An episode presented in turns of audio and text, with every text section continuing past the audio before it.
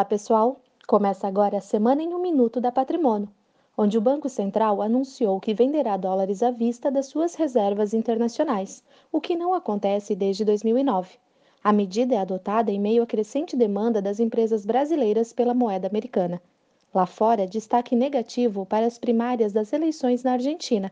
O candidato de oposição atual presidente Maurício Macri surpreendeu pela distância de 15 pontos percentuais à frente Alberto Fernandes tem como vice Cristina Kirchner, vista como símbolo da esquerda no país.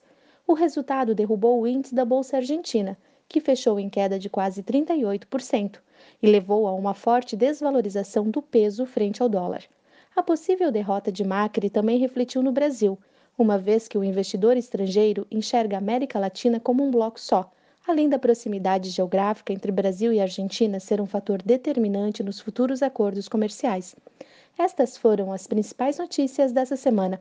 Um ótimo final de semana e até a próxima sexta-feira.